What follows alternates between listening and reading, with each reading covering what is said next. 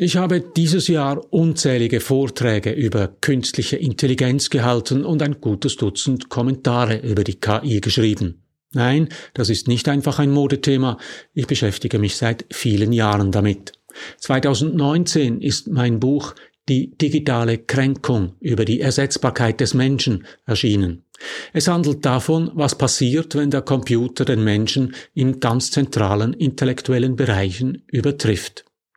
Vor vier Jahren wollten viele Leute nicht so recht daran glauben. Seit der Veröffentlichung von ChatGPT ist KI plötzlich in aller Munde, wurden die Möglichkeiten des Computers vor vier Jahren noch unterschätzt, werden sie heute massiv überschätzt.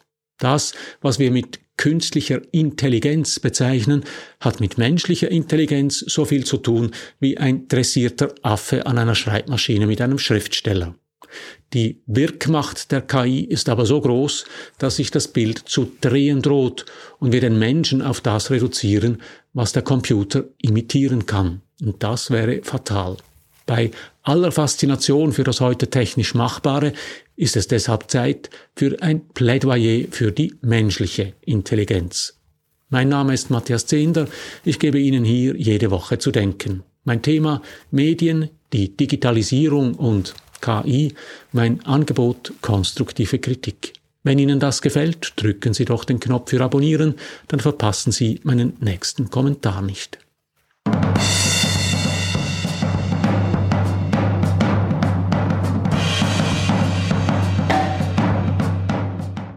Das Wort Intelligenz geht auf das lateinische Intelligentia zurück und das bedeutet Einsicht, Verständnis. Es kommt von intellegere, begreifen, verstehen.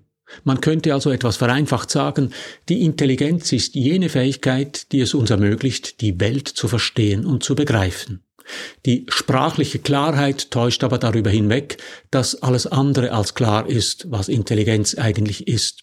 Wir neigen heute dazu, Intelligenz als die Rechenkraft des Prozessors im Gehirn zu bezeichnen. Es ist ein Beispiel dafür, wie sich Metaphern umkehren. Es ist noch nicht lange her, da haben wir den Prozessor im Computer als Gehirn der Maschine und sein Arbeitsspeicher als Kurzzeitgedächtnis erklärt. Das Bild vom Prozessor als Gehirn und von der Rechenkraft als Intelligenz mag kurzfristig erhellend sein, es bleibt ein grobes Bild, das nichts wirklich erklärt. Der amerikanische Psychologiehistoriker und Kognitionspsychologe Edwin Boring hat deshalb etwas zynisch Intelligenz kurzerhand als das definiert, was Intelligenztests messen. Erstaunlicherweise ist das bis heute die handhabbarste und präziseste Definition von Intelligenz. Die schönste Definition stammt zweifellos vom Schweizer Entwicklungspsychologen Jean Piaget. Intelligenz ist das, was man einsetzt, wenn man nicht weiß, was man tun soll.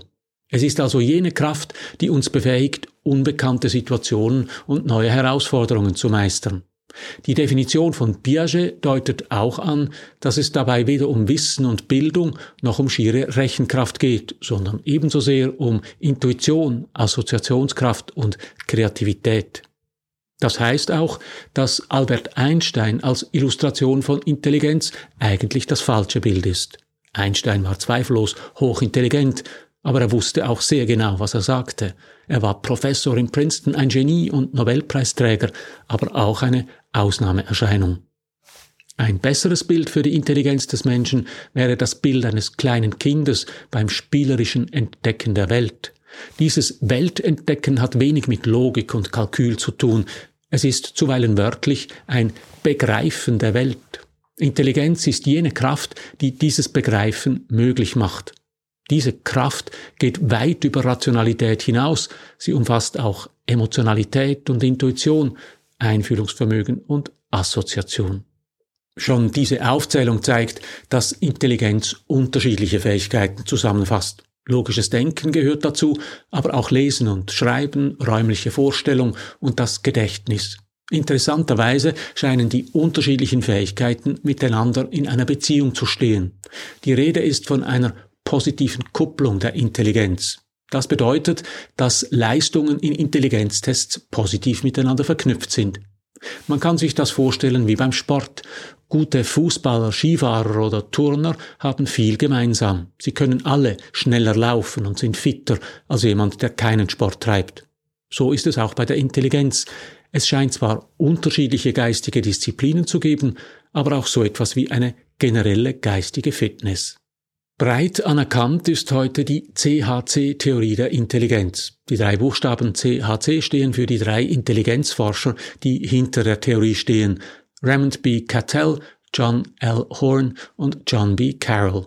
Die CHC-Theorie beschreibt Intelligenz als Modell mit drei Ebenen. Erstens die allgemeine Intelligenz, zweitens neun kognitive Fähigkeiten und drittens rund 70 spezifische kognitive Fähigkeiten. Diese Struktur ermöglicht eine detaillierte Analyse der Intelligenz. Sie zeigt auch, wie komplex dieser Prozessor im Kopf der Menschen arbeitet. Mathematik und Grammatik gehören ebenso dazu wie die Fähigkeit zuhören zu können, sich einzufühlen oder assoziativ auf neue Ideen zu kommen. Vor allem zeigt das Modell, wie eng diese Intelligenz mit dem Leben, dem Erleben und damit auch mit dem Körper verbunden ist. Ohne den Menschen darum herum ist Intelligenz nicht denkbar. Die künstliche Intelligenz ist etwas ganz anderes. KI stützt sich auf riesige Datenmengen. KI ist auf verblüffende Art und Weise in der Lage, in Datenbergen komplexe Muster zu erkennen und so zum Beispiel auf Röntgenbildern Krebszellen zu identifizieren oder das nächste Wort oder gar den nächsten Satz in einem Text vorherzusagen. Genauso funktionieren die großen Sprachmodelle. KI ist damit das genaue Gegenteil der Intelligenz von Menschen. Die Maschine baut auf die Auswertung riesiger Datenberge, der Mensch baut auf Intuition, Assoziation, die überraschende Folgerung und das Gefühl. In der besten aller Welten wäre das kein Problem, sondern im Gegenteil geradezu ideal. Mensch und Maschine ergänzen sich wunderbar. Ich sehe derzeit aber eher die Gefahr, dass die Menschen vergessen, wie genial ihre Intelligenz ist weil das, was diese Intelligenz ausmacht, oft nicht zählbar und beweisbar ist. Sie kennen das, wenn in einer Sitzung die Intuition eines Menschen und die Zahlen aus der Buchhaltung gegeneinander antreten, gewinnen immer die Zahlen. Ich sehe also die Gefahr, dass die große Präsenz der künstlichen Intelligenz dazu führt, dass sich der Mensch der Maschine annähert und vergisst, was ihn ausmacht, weil sich das nicht zählen und berechnen lässt. Anders gesagt, wir reduzieren den Menschen immer stärker auf seinen Verstand und vergessen seine Vernunft. Diese Unterscheidung von Verstand und Vernunft geht auf Immanuel Kant zurück. Der Verstand ist bei ihm das Vermögen der Regeln und Konzepte. Der Verstand erlaubt es, Sinnesdaten zu ordnen, indem wir Begriffe und Kategorien auf sie anwenden. Der Verstand macht sinnliche Erlebnisse erfassbar. Er ist deshalb die Grundlage von Wissenschaft. Die Vernunft dagegen ist das Erkenntnisvermögen des Menschen. Sie ist zuständig für Prinzipien und Ideen und erlaubt es uns zu spekulieren über all das, was nicht durch Sinne und durch Daten gegeben ist. Der Computer kann uns also auf der Ebene des Verstandes unterstützen, aber nicht auf der Ebene der Vernunft. Insbesondere gehen jeder noch so künstlich intelligenten Maschine drei wesentliche Fähigkeiten ab. Da ist zuallererst der Wille. Menschen zeichnen sich durch einen eigenen Willen aus. Das ist eine der wirklich verblüffenden Erfahrungen junger Eltern, wie früh Säuglinge einen ausgeprägten eigenen Willen zeigen. Sie wollen nach etwas greifen, sie wollen nicht schlafen. Der Wille eines Kleinkindes ist oft stärker als die Energie eines Erwachsenen. Es gibt diesen unbändigen Willen im Kind, die Welt zu entdecken, etwas zu erleben, dabei zu sein. Dieser Wille steht am Anfang allen Lernens und vielleicht des Lebens überhaupt. Der Wille ist oft rational nicht erklärbar. Es ist der Funke Leben in uns. Maschinen verfügen nicht darüber. Das macht sie einfacher im Umgang, langweiliger, berechenbarer und unmenschlich. Die zweite Fähigkeit ist die Moral. Auch wenn man zuweilen den gegenteiligen Eindruck hat, die allermeisten Menschen möchten gute Menschen sein. Gut ist dabei nicht einfach, was mir nützt. Sobald die grundlegenden Bedürfnisse nach Nahrung, Schutz und Sicherheit erfüllt sind, kommt anderes ins Spiel. Zum Beispiel das Bedürfnis nach Zugehörigkeit und Gemeinschaft, aber auch ganz grundsätzliche Werte, wie sie zum Beispiel in der Erklärung der Menschenrechte zum Ausdruck kommen. die Würde und die gleichen und unveräußerlichen Rechte der Menschen als Grundlage von Freiheit, Gerechtigkeit und Frieden. Es sind Werte, die sich von einer reinen Nützlichkeitslogik nicht ableiten lassen und deshalb weltweit immer wieder unter Druck kommen. Die dritte Fähigkeit ist das Fühlen, die Fähigkeit zu Emotion und Empathie, die aber auch eng verknüpft ist mit dem Intuitiven und Assoziativen. Wir wissen heute, dass der Mensch keineswegs das rationale Wesen ist, als das er sich selbst so gerne sieht, sondern vielmehr blitzschnell getroffene Gefühlsentscheidungen rational zu verargumentieren pflegt. Von Kaufentscheidungen bis zu politischen Haltungen, das Gefühl, konkret zum Beispiel das limbische System, ist schneller als der Verstand. Das kann problematisch sein, wenn wir uns durch rationale Argumente nicht von einer offensichtlich falschen Meinung abbringen lassen. Es ist aber auch unser Kapital im Umgang mit anderen Menschen und mit Herausforderungen und Problemen, über die noch wenig Informationen vorhanden sind. Mensch und Maschine unterscheiden sich also grundlegend, aber das ist für sie sicher nichts Neues. Viele Beobachter sehen die große Gefahr, die von der künstlichen Intelligenz ausgeht, darin, dass sie dem Menschen zu ähnlich wird und ihn, weil sie leistungsfähiger ist, ersetzt und verdrängt. Ich sehe vor allem die umgekehrte Gefahr, dass die Menschen sich zu sehr der KI annähern, also dem Zählbaren, Voraussehbaren, Messbaren. KI kann nur da und nur insofern arbeiten, als Daten vorliegen. Es besteht die Gefahr, dass wir die Welt auf diesen Aspekt reduzieren und alles, was sich nicht mit Daten belegen und nicht messen lässt, außen vor lassen. Ich nenne das nach einer Geschichte von Paul Watzlawick das Straßenlaternenproblem. Es besteht die Gefahr, dass wir nicht da suchen, wo etwas zu finden ist, sondern nur da, wo es Licht hat. Dann und nur dann besteht wirklich die Gefahr, dass die KI den Menschen ersetzt. Wir Menschen sollten deshalb wieder mehr auf das pochen, was uns wirklich ausmacht, den Willen, die Moral und das Gefühl. Es liegt in der Natur der Sache, dass das Resultat manchmal irrational ist. Das heißt aber nicht, dass es schlecht wäre.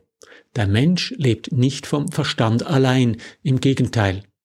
Der etwas in Vergessenheit geratene Schweizer Pädagoge Johann Heinrich Pestalozzi hat zu Beginn des 19. Jahrhunderts die Idee der Elementarbildung entwickelt, einer naturgemäßen Erziehung und Bildung des Menschen, die alle seine Kräfte und Anlagen umfasst.